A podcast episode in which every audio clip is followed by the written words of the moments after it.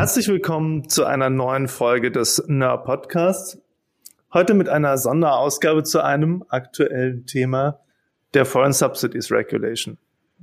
Mein Name ist Julian von Lucius. Ich bin Associated Partner im Regulatory Team in Berlin und beschäftige mich insbesondere mit dem Vergaberecht.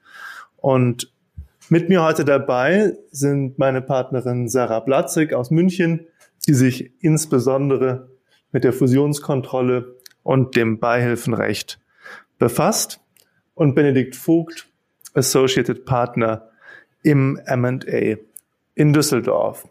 Herzlich willkommen, Sarah und Benedikt. Vielen Dank, Julian. Auch von mir herzlich willkommen. Ja, hallo, vielen Dank. Auch von mir herzlich willkommen. Sarah, Julian hat ja schon das Schlagwort genannt, Foreign Subsidies Regulation. Alle sprechen über die FSR, aber vielleicht kannst du uns einen kurzen Überblick geben, was ist eigentlich die FSR? Ja, das ist eine Frage, über die könnte man jetzt, glaube ich, relativ lange sprechen. Aber ich würde ganz gerne versuchen, mit so einem Schritt zurück, Bigger Picture, das Ganze mal möglichst kurz zusammenzufassen. Also, die Kommission sagt, Subventionen aus Drittstaaten, die den Wettbewerb verzerren und faire Ausgangsbedingungen im EU-Binnenmarkt gefährden, die sollen künftig mit einem neuen Instrument geregelt werden. Und das ist eben die Foreign Subsidies Regulation oder die FSR. Die Kommission, also damit meine ich die Europäische Kommission, die ist zu der Auffassung gelangt, dass Subventionen aus Drittstaaten den Binnenmarkt gerade auch in den letzten Jahren verzerrt haben. So sollen zum Beispiel den Empfängern dieser Subventionen ein unfairer Vorteil entstanden sein, beispielsweise beim Kauf von Unternehmen oder bei der Vergabe von öffentlichen Aufträgen in der EU. Und mit der FSR will die Kommission diese jedenfalls wahrgenommene Regulierungslücke im EU-Markt schließen. Weil es ist momentan so, dass Subventionen von drittstaatlichen Regierungen derzeit kaum kontrolliert werden. Für die EU-Mitgliedstaaten ist es anders. Da gibt es spezielle Regeln, nämlich das EU-Beihilfenrecht. Und da gibt es eine relativ strenge Kontrolle. Und weil es jetzt eben dieses Ungleichgewicht gibt zwischen Kontrolle von Drittstaaten und Kontrolle von EU-Mitgliedstaaten, gibt es die FSR, die soll das sogenannte Level Playing Field wiederherstellen. Und das Ziel des Ganzen ist es, wie gesagt, den EU-Markt für Handel und Investitionen offen zu halten, also nach wie vor vor allem den Wettbewerb in den Vordergrund zu rücken, aber gleichzeitig eben gleiche Wettbewerbsbedingungen für alle im Binnenmarkt tätige Unternehmen zu gewährleisten. Ab wann gelten denn diese neuen Spielregeln für alle innerhalb der EU? Das Timing ist relativ zeitkritisch. Die FSR ist nämlich eigentlich schon seit Januar in Kraft. Ihre Vorschriften sind dann ab dem 12. Juli anwendbar und die Anmeldepflicht für M&A-Transaktionen, die greift dann ab dem 12. Oktober.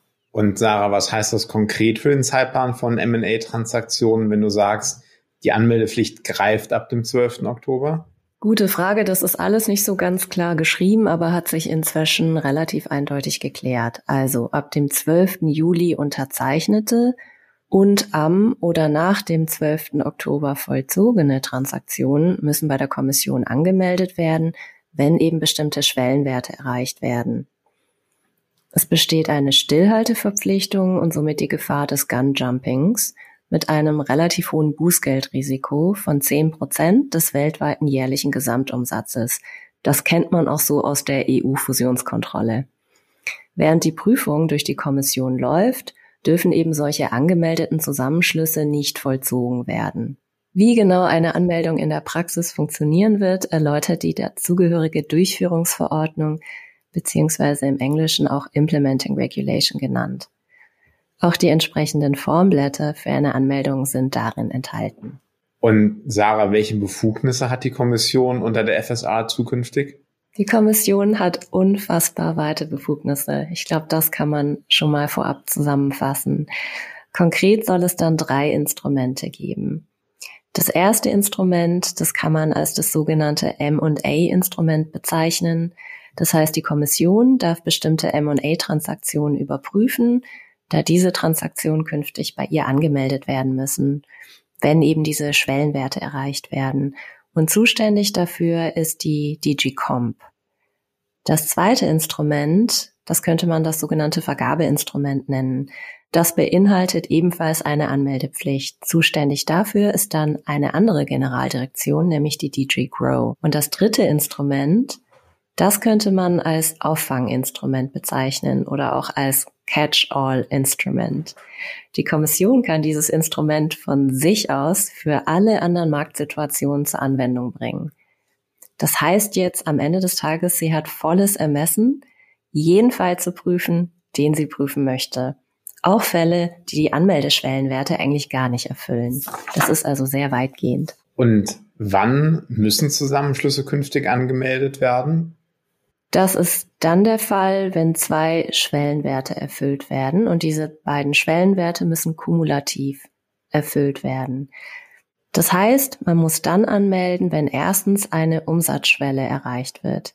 Konkret heißt es der Umsatz des übernommenen Unternehmens oder eines der an einer Fusion Beteiligten oder des Gemeinschaftsunternehmens muss 500 Millionen Euro oder mehr betragen, und zwar in der EU. Der zweite Schwellenwert bezieht sich auf die sogenannten drittstaatlichen finanziellen Zuwendungen. Das ist ein neuer Begriff und dazu kommen wir später gleich nochmal. Und diese drittstaatlichen finanziellen Zuwendungen, die müssen mehr als 50 Millionen Euro betragen. Und da guckt man sich tatsächlich die letzten drei Jahre an. Was verstehen wir denn genau unter diesem neuen Begriff der finanziellen Zuwendung, den du gerade schon aufgegriffen hattest? Und was ist eigentlich ein Drittstaat? Also der neue Begriff der finanziellen Zuwendung, das ist tatsächlich was, was es bislang noch gar nicht gab. Es ist wirklich ein, ein Alio zu allem, was wir bisher kennen. Und man sollte wahrscheinlich auch klarstellend dazu sagen, dass eine finanzielle Zuwendung was ganz anderes ist als eine Subvention. Ausschlaggebend für die formelle Anmeldepflicht, von der ich gerade eben gesprochen habe, also von dieser, von dieser Schwelle für finanzielle Zuwendung, ausschlaggebend dafür ist der Begriff der finanziellen Zuwendung und es ist völlig egal, ob eine finanzielle Zuwendung auch schon eine Subvention darstellt. Das heißt, man kann jetzt nicht denken, ich habe keine Subvention erhalten, ich muss nicht anmelden. Und das ist ein wesentlicher Punkt. Was jetzt eigentlich finanzielle Zuwendung konkret heißt, das ist sehr offen, weil der Begriff einfach unfassbar weit gefasst ist. Der Begriff ist deutlich weiter gefasst als der Begriff einer Subvention. Und eine finanzielle Zuwendung umfasst zum Beispiel die Übertragung von Mitteln oder Verbindlichkeiten wie Kapitalzuführungen, Zuschüsse und Darlehen, beinhaltet auch den Verzicht auf ansonsten fällige Einnahmen wie zum Beispiel Steuerbefreiungen und beinhaltet auch schlicht und ergreifend den Kauf oder Verkauf von Waren oder Dienstleistungen. Das ist ja unglaublich vieles. Und wichtig ist, wie gesagt, als Merkposten für die Bewertung einer finanziellen Zuwendung ist es unerheblich, ob eine dieser Transaktionen zu Marktbedingungen erfolgt ist. Weil die Marktüblichkeit, die wird grundsätzlich die Kommission prüfen und nicht die Unternehmen. Und die Kommission wird das eben auch erst nach Anmeldung prüfen. Das ist nämlich Teil der materiellen Prüfung, nämlich Teil dessen, was die Kommission sich anguckt, nachdem sie eine Anmeldung auf den Tisch bekommen hat. Und ebenso weit gefasst ist am Ende des Tages der Begriff eines Drittstaates. Das heißt jetzt im Ausgangspunkt erstmal, das ist jedes Nicht-EU-Land. Konkret heißt es dann, das kann die Zentralregierung eines Drittstaates sein, beziehungsweise Behörden aller anderen Ebenen. Das kann aber auch umfassen drittstaatliche öffentliche oder sogar private Einrichtungen oder Unternehmen, deren Handlungen dem Drittstaat zugerechnet werden können. Und wie das genau definiert sein soll, diese Zurechnung, das ist leider noch nicht ganz geklärt. Und was prüft die Kommission dann eigentlich inhaltlich, nachdem diese ganzen Informationen angemeldet worden sind? Genau, nachdem angemeldet wurde, liegen dann eben all diese finanziellen Zuwendungen bei der Kommission vor und die Kommission prüft zunächst, ob diese finanziellen Zuwendungen auch tatsächlich drittstaatliche Subventionen darstellen, also nicht marktüblich sind und selektiv sind. Das sind zwei Begriffe und zwei Konzepte, die kennt man aus dem EU-Beihilferecht. Das wäre Schritt eins. Im zweiten Schritt prüft die Kommission, ob diese Subventionen oder Subventionen den Binnenmarkt verzerren. Das wäre Schritt zwei.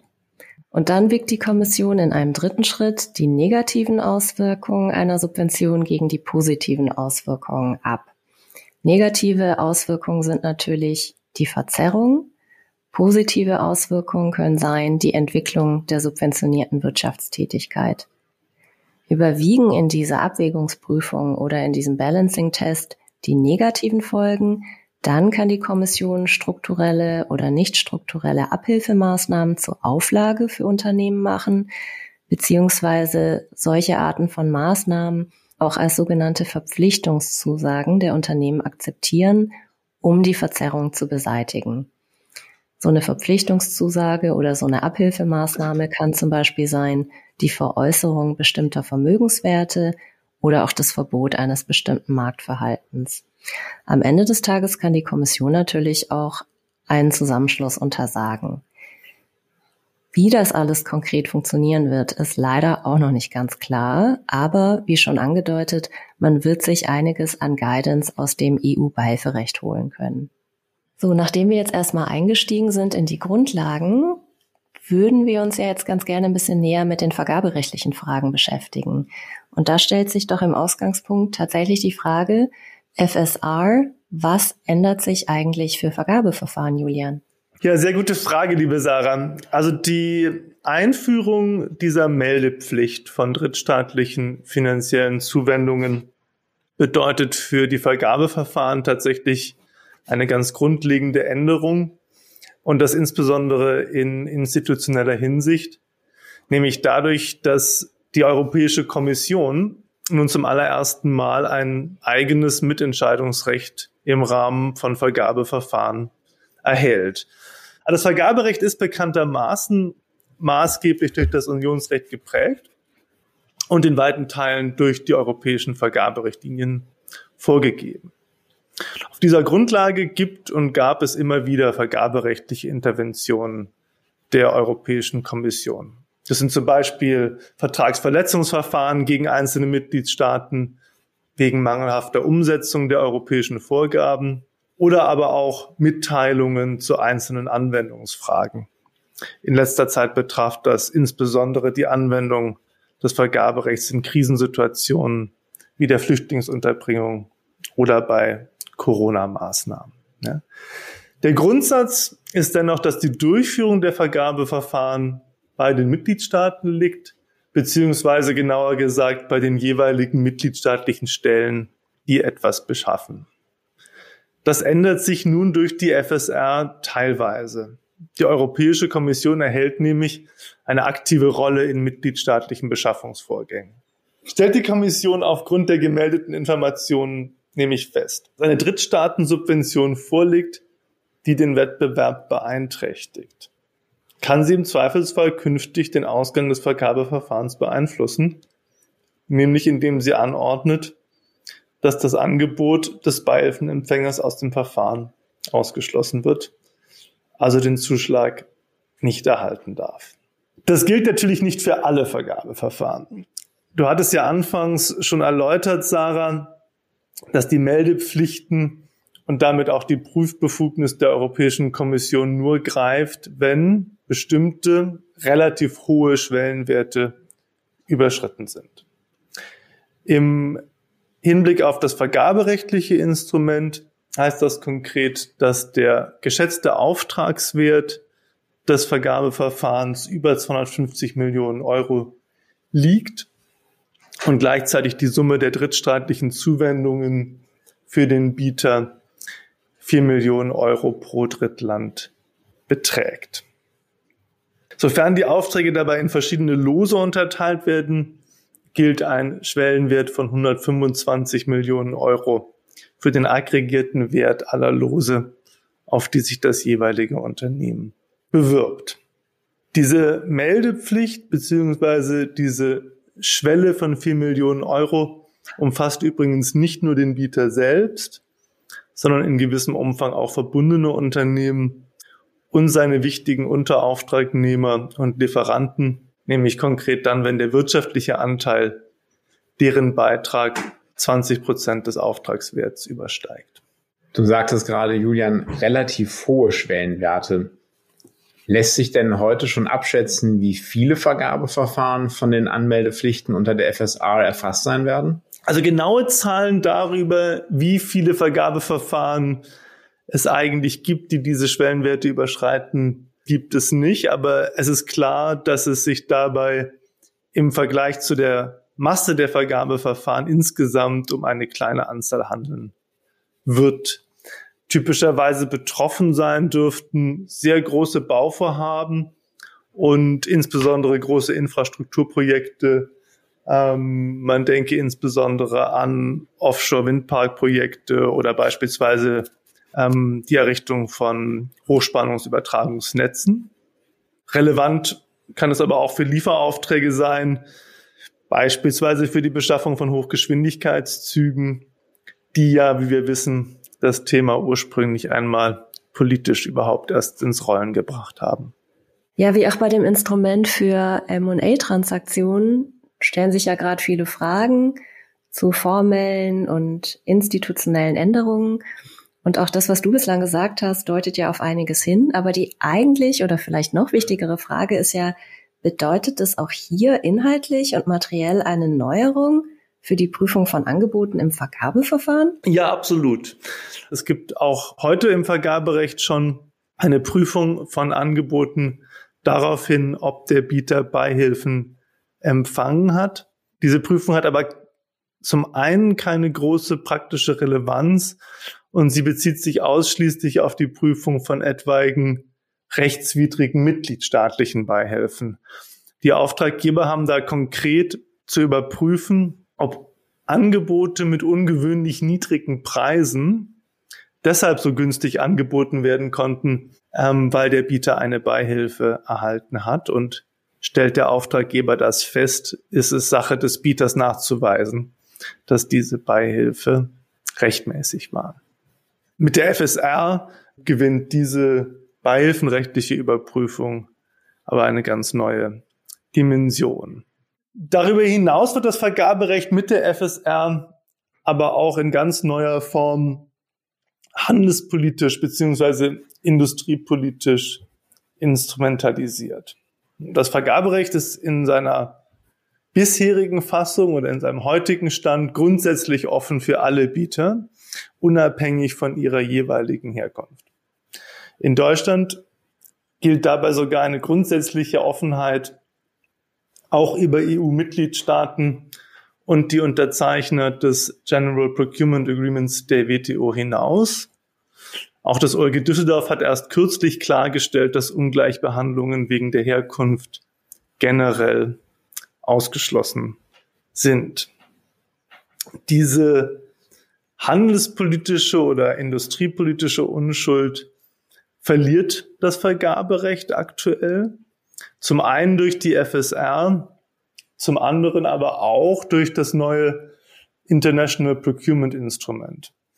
Das IPI flankiert gewissermaßen das vergaberechtliche Instrument der FSR, indem es der Europäischen Kommission die Möglichkeit gibt, Gegenmaßnahmen zu ergreifen, wenn Drittstaaten restriktive Maßnahmen auf ihren eigenen Beschaffungsmärkten ergreifen würde diesen Punkt direkt einmal für die Corporate-Seite aufgreifen, Benedikt. Die FSR erfasst ja auch Übernahmen und die Gründung von Joint Ventures. Hat die FSR denn in diesen Bereichen vergleichbare Auswirkungen? In der Tat, Julian. Du hast gerade selbst gesagt, dass die FSR im Vergaberecht ein Instrument der Handelspolitik ist. Das gilt natürlich auch für M&A-Transaktionen. Die Anmeldepflichten nach der FSR werden für M&A-Projekte eine dritte Säule regulatorischer Freigaben bilden, neben den schon bekannten und ja auch bewährten fusionskontrollrechtlichen Freigaben und den in den letzten Jahren immer wichtiger werdenden Foreign Direct Investment Freigaben. Damit schafft die EU-Kommission ganz klar ein Instrument europäischer Handels- und Investitionspolitik, ganz maßgeblich mit dem von Sarah auch schon erwähnten Ziel, nämlich ein Level Playing Field für Übernahmen zu schaffen. Es soll, das ist das Ziel, außereuropäischen und teilweise hoch subventionierten Investoren erschwert werden, Übernahmen europäischer Unternehmen unkontrolliert durchzuführen. Für das Vergaberecht hat Julian ja bereits erläutert, dass die genaue Zahl der erfassten Vorgänge noch nicht ganz klar ist und die Schwellenwerte hoch sind. Kann man aus deiner Sicht die quantitativen Auswirkungen auf M&A-Projekte vielleicht schon einordnen? Das ist schwierig vorherzusagen, Sarah. Du hast ja zu Beginn die Schwellenwerte erläutert. Erforderlich für eine Anmeldung unter dem M&A-Instrument ist, dass entweder eine der verschmelzenden Gesellschaften das Zielunternehmen oder das Joint Venture innerhalb der EU ansässig ist und einen jährlichen Umsatz von mindestens 500 Millionen Euro generiert. Ein zweiter Schwellenwert betrifft die Höhe der finanziellen Zuwendungen.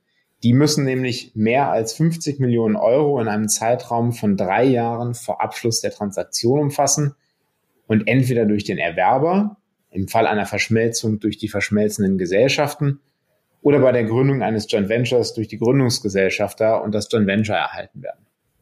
Julian hat für die Vergabeprojekte ja bereits festgestellt, dass aufgrund dieser Schwellenwerte längst nicht jedes Vergabeverfahren von einer Anmeldung nach der FSR erfasst sein wird. Das gilt natürlich spiegelbildlich auch für M&A-Projekte. Nicht jedes Projekt wird gleich der FSR unterliegen. Aber trotz der hohen Schwellenwerte wird sicherlich eine substanzielle Anzahl von neuen M&A-Projekten einer solchen Anmeldung unterliegen. Nicht zu vergessen ist in dem Zusammenhang aber auch, Sarah, das von dir zu Beginn erwähnte Ex-Officio-Tool der Kommission, mit dem die Kommission letztlich ein Werkzeug in der Hinterhand hat, um auch Transaktionen weit unterhalb der gerade genannten Schwellenwerte zu untersuchen. Aus meiner Sicht wird es daher besonders spannend sein, ob und in welchem Umfang die EU-Kommission dieses Mittel künftig einsetzen wird und ob es gerade in sensiblen Sektoren wie IT, Healthcare, Rüstung oder Infrastruktur zu einer in der Praxis deutlich geringeren Aufrissschwelle von relevanten Transaktionen kommen wird. Und wie wird sich die FSR konkret auf Transaktionen auswirken? Gibt es aus M&A-Sicht entscheidende Unterschiede zu den bekannten regulatorischen Freigabeverfahren? Ja, absolut, Sarah. Ein ganz wesentlicher Unterschied besteht in der Art und dem Umfang der Informationen, die im Rahmen der Anmeldung für die FSR zur Verfügung gestellt werden müssen. Der Umfang ist dabei in der sogenannten Implementing Regulation näher beschrieben. Der EU-Gesetzgeber hat zwischen der nun geltenden Fassung und seinem ersten Entwurf noch signifikante Änderungen vorgenommen. Der Umfang der offenzulegenden Informationen ist dabei glücklicherweise deutlich reduziert worden. Neben Informationen zum Vorliegen von Financial Contributions müssen allerdings immer noch Angaben zum Transaktionsprozess gemacht werden.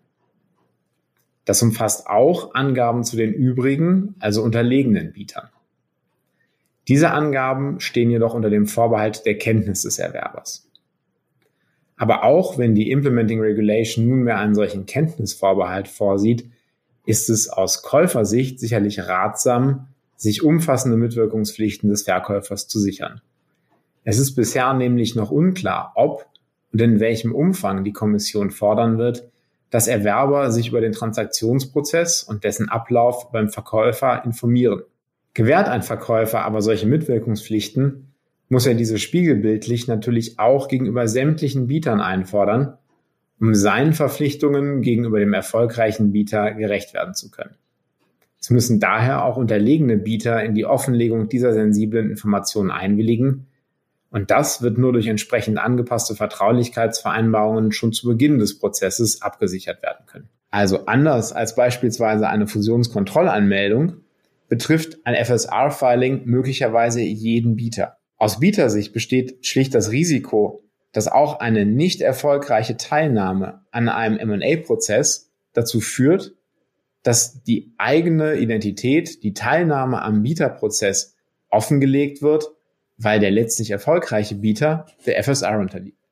Ähm, ja, Benedikt, was bedeutet das für die Prozesse? Das hört sich ja so an, als müssten die Verkäufer bereits vorausschauend planen, um ein etwaiges FSR-Filing dann berücksichtigen zu können. Ja, ganz genau, Julian. Es wird zukünftig ganz entscheidend sein, dass Verkäufer die Prozesse bereits im Vorfeld gut strukturieren. Dazu gehört natürlich auch die Analyse, ob die Zielgesellschaft den Umsatzschwellenwert erreicht. Wenn das zu bejahen ist, dann ist es in jedem Fall ratsam, dass Verkäufer das in Betracht kommende Bieterfeld genau analysieren. Also sich die Frage stellen, bei welchen Bietern besteht ein erhöhtes Risiko, dass eine Anmeldung nach der FSR erforderlich ist. Es bietet sich an, diese Frage dann gemeinsam mit den Investmentbanken und anderen Beratern zu klären und das Bieterfeld zu clustern und genauer zu analysieren. Fragen dazu sind beispielsweise, engagieren sich Staatsfonds oder sonstige staatsnahe Unternehmen im Prozess? Gibt es Bieter, die höchstwahrscheinlich von bestimmten und öffentlich bekannten Steuervorteilen profitieren? Deutet das Geschäftsmodell von Bietern darauf hin, dass sie größere Umsätze mit staatsnahen Unternehmen machen? Letztlich kann man diese Clusterung zu Beginn des Prozesses natürlich nur auf der Basis von öffentlich bekannten Informationen durchführen, da man die genauen Kennzahlen der Bieter, also vor allem die Frage, ob Bieter die Schwelle von 50 Millionen Euro der finanziellen Zuwendung überschreiten, nicht weiß. Aus meiner Sicht ist es aber wichtig, dass dann im Rahmen des Prozesses diese vom Verkäufer durchgeführte Analyse auch durch klare Stellungnahmen der Bieter untermauert wird, ob aus Sicht der Bieter die relevanten Schwellenwerte erreicht werden oder nicht. Solche Stellungnahmen kennen wir natürlich in Prozessen auch schon zur Frage der Fusionskontrollfreigabe. Aus meiner Sicht ist es aber auch wichtig, dass Verkäufer sicherstellen, dass sie etwaige Mitwirkungspflichten im Rahmen von FSA-Filings auch erfüllen können. Und das muss natürlich auch in der, Trans in der Transaktionsdokumentation Niederschlag finden. Natürlich gilt das zum einen für die Vertraulichkeitsvereinbarung zu Beginn des Prozesses. Das gilt aber auch für das SPA an sich. Es ist auf das Vollzugsverbot zu achten, das Sarah bereits erwähnt hat und vor allem vor dem Hintergrund der möglichen Rechtsfolgen eines Gunjumping. Es sind bestimmte Covenants aufzunehmen, um das FSA-Filing gemeinsam zu steuern. An Long-Stop-Dates und entsprechende Rücktrittsrechte ist zu denken und auch Fragen wie Break-Fees oder Freistellungen sollten sorgsam bedacht und geprüft werden, ob sich diese Regelungen dann in jedem Einzelfall in die Transaktionsdokumentation verhandeln lassen, hängt natürlich maßgeblich von der Verhandlungssituation ab und auch davon, wie wahrscheinlich ein FSA-Filing am Ende des Tages ist. Ja, herzlichen Dank, Benedikt. Vielen Dank, Sarah. Du hattest es ja eigentlich am Anfang schon gesagt, Sarah, man könnte unendlich lange über die FSA reden und ähm, glaube, das Gespräch hat gezeigt, dass das nicht der letzte Podcast zur FSR gewesen sein kann. Das Thema ist gekommen, um zu bleiben. Und wir danken allen sehr fürs Zuhören und hoffen, Sie schalten beim nächsten Na Podcast wieder ein.